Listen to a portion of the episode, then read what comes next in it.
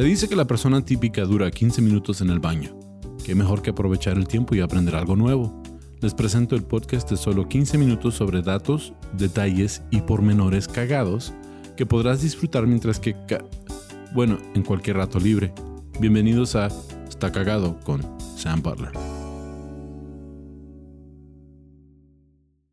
Bienvenidos a otro episodio de Está Cagado Podcast. Tengo un invitado especial, ustedes lo conocen, del segmento que hacemos cada mes de Sam y Ram en el cine. Lo que pasa que ya no va a haber segmento especial de Sam y Ram en el cine, porque Sam y Ram en el cine va a hacerse su propio podcast. ¿sí? Entonces, gracias por venir a Está Cagado con Sam Butler. Gracias. Ahora es un episodio, Gracias, gracias. episodio regular. No vamos a, a- Bueno, es que como que las costumbres son muy difíciles de, de quitar y, y sí, es, sí tiene que ver con el cine este episodio Ok, no, perfecto. pero no es parte del segmento. Eh, De hecho, como mencioné, ya el, el segmento se va a hacer su propio podcast. Entonces, mis amigos cinófilos, ¿sí dice? ¿Cinófilos? Cinéfilos. Cinéfil- Cinéfilos. Simón. Este, pues ya vamos a empezar a grabar episodios de Sammy Ram en cine aparte. Y por favor, si les gusta, apóyenlo.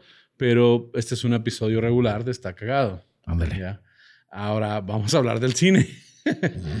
sí, pero más bien de, de hablar de, de una película y datos cagados de una película o del origen del cine, vamos a hablar de un personaje en particular.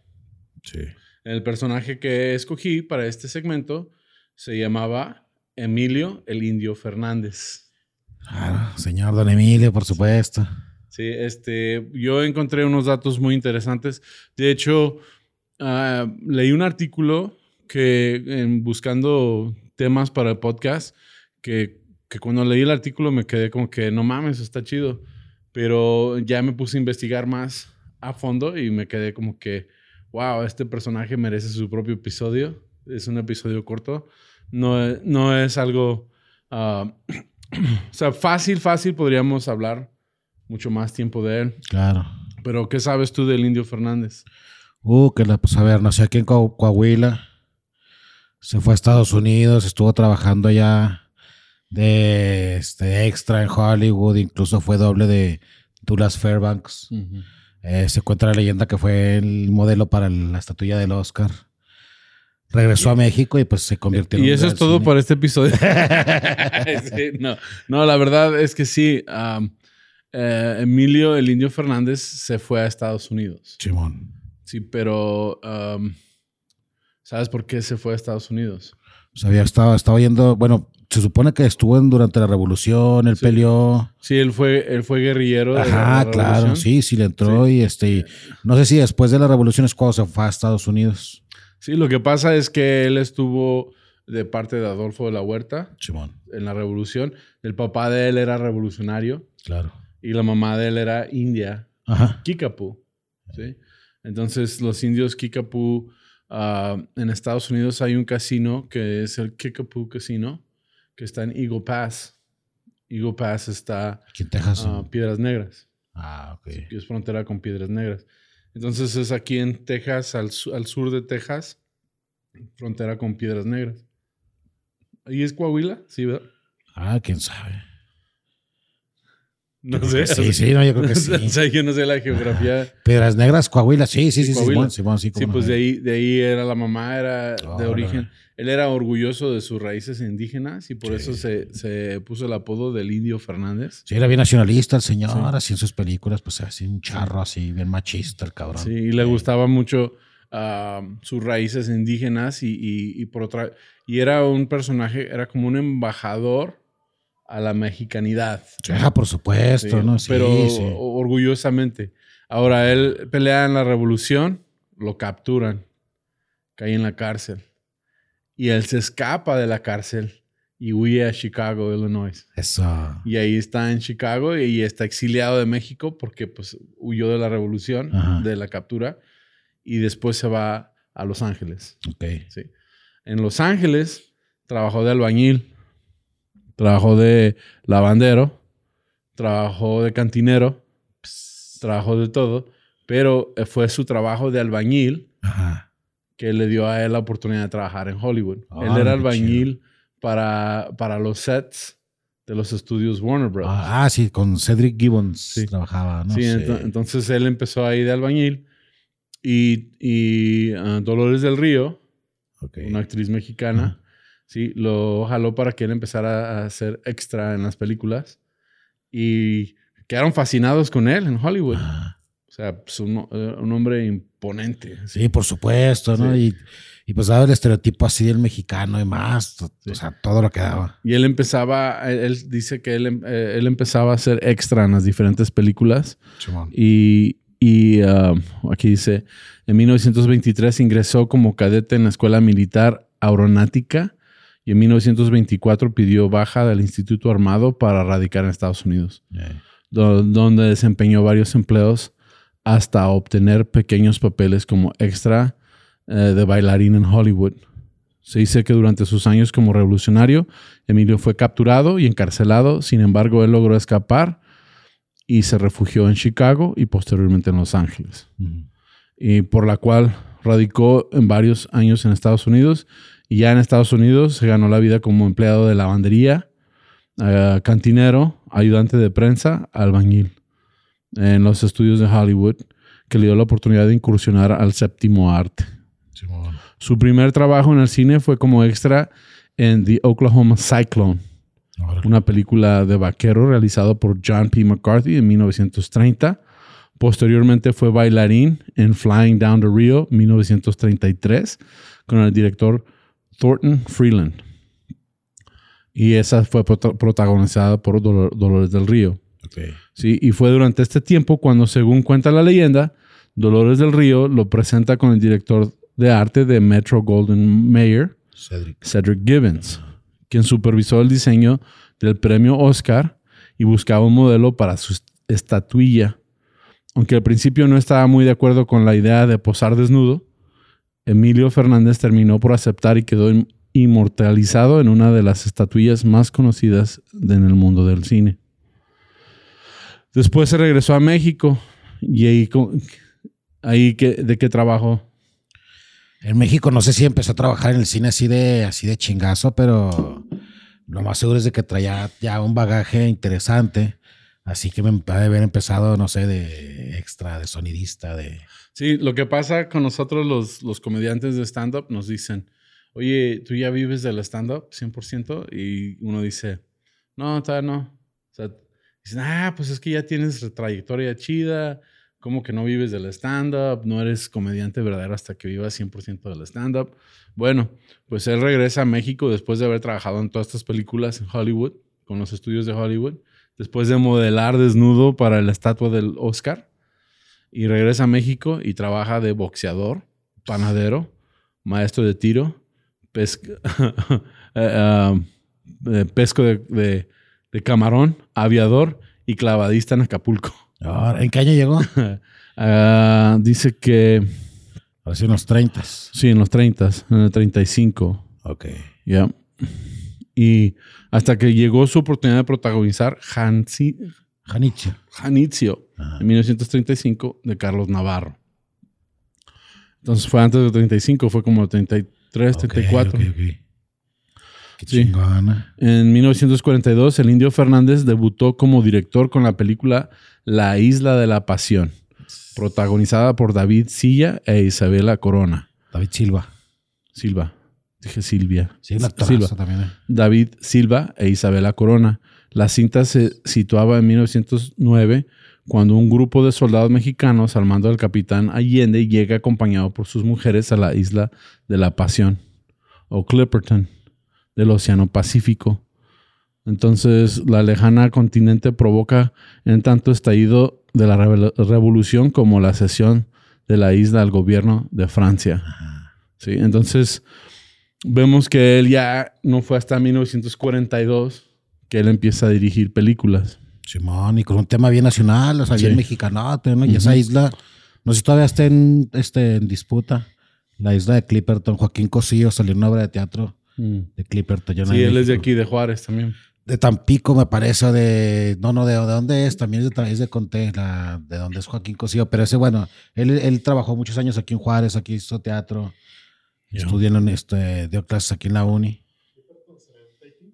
No, no, pero Juan Co- Cosío, ¿dónde nació?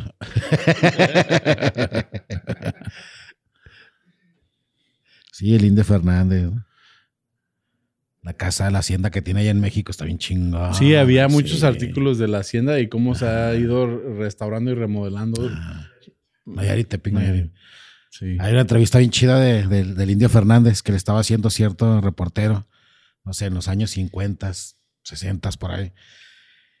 Y le están preguntando de su misoginia, ¿no? De por qué es tan macho, por qué en sus películas el protagonista es el hombre y a la mujer, no sé, la, la oprimían o...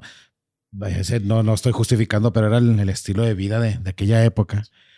Pero el Indio Fernández como que se estaba molestando, se estaba hartando, ¿no? Estaban en su hacienda para esto, para hay animales y lagos y la chingada. Y en una de esas saca su pistola y pa, pa, pa, tres disparos, ¿no? Y pues voltea al reportero y estaban unos patos ahí que les había disparado, ¿no? Y luego le, le pregunta, pues, ¿por qué les disparó, no? Y que el indio les dice, pinches patos putos. Esa fue su respuesta y se acabó. sí, sí, señor, por supuesto. Sí, ahora, ah, volviendo al tema de la misoginia, o sea, estamos en diferentes tiempos ahora y no justifica que eso estuviera bien. pero- no, para nada, ¿no? para pero, nada. pero desgraciadamente en aquella época, no sé qué, mm, no quiero decir que era bien visto, pero lo retrataban en las películas, lo retrataban en los personajes. La mujer no, no, no sobresalía, y no estoy diciendo que no fuera por ella, sino porque no escribían personajes para ellas. Sí. Simplemente de- la industria era hecha por los hombres y se chingó, ¿no? Y aquí en México, pues va bien machista y te digo, bien nacionalista, ¿no? Sí, nacionalista. O sea, lo, lo, l- o sea, siendo papá de dos niñas, o sea, en, en- en esta época, o sea, uno ya dice, pues estuvo todo muy mal. O sea, la misoginia, el machismo. Claro, por Sí, todo eso supuesto. estuvo- sí. está muy mal. Está muy mal. Ajá. Pero ah, ya por lo menos hay un poco de conciencia en cuanto a ello. Hace 10 años no existía esa conciencia. Para nada, sí. Sí, sí, y no, ahora- no. De hecho, ah, estuve viendo un documental sobre la actriz Brittany Murphy, que falleció muy joven, y, y hablaba precisamente de eso. Decía, cuando ella empezaba a hacer papeles protagónicos, que empezó a subir su carrera, ah, le decían que no estaba lo suficientemente bonita para ser, para ser la protagonista de una película. Podía ser ac- actriz secundaria. Y esa muchacha estaba muy guapa. Claro. Sí, pero que no era lo suficiente bonito. Y, y en ese documental están hablando de cómo, cómo en los noventas todavía no escribían papeles Sí. para no. las mujeres en Exacto. Hollywood que no fueran papeles misógenos. Sí. Entonces dice uno, wow, los 90, no- bueno, ya hace 30 años, pero para... Pero sí, o sea, ya, pero, pero no fue hace tanto tiempo No, para que, nada. que todavía y que, que piensan que fue esa presión que la llevó a ella a tener un desorden de alimentación Simón. y empezó ella a adelgazar y eso llevó a que ella se enfermara y muriera como murió. O sea, Pues que, sí, a que huevo, tuvo ¿no, que ver. Entonces, ese es un, un solo ejemplo, pero, pero existe todavía. Entonces, en el tiempo del, del, del indio, o sea, No, estaba bien triste. Ahí sí existía lo que se le llama la prueba del sillón, ¿no?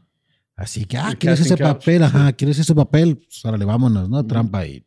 Ya. O sea, eso existió hasta el movimiento Me Too. Sí, sí, y O sea, todavía y de todavía- seguida, todavía- por sí, supuesto. todavía existir, el Claro. pensar de que no existe, pero es como tienes que hacer ciertas cosas para, para lograr tener un papel en esta película. Sí, Entonces, podemos ver de que, aunque no estamos de acuerdo con la misoginia y el machismo, y sí, no, no, por supuesto.